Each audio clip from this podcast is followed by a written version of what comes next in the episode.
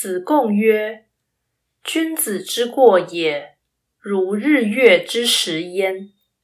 过也，人皆见之；耕也，人皆养之。”子贡说：“君子犯过，有如日食、月食的变化。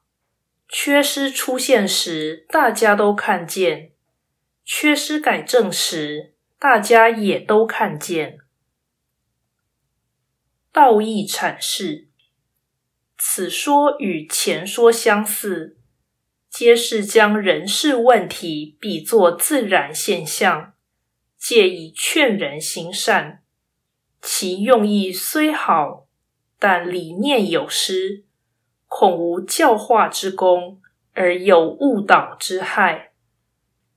就本章而言，君子若以众人的目光为意，而调整自己的言行，这便离开道德自主的意义，其实并无为善的价值。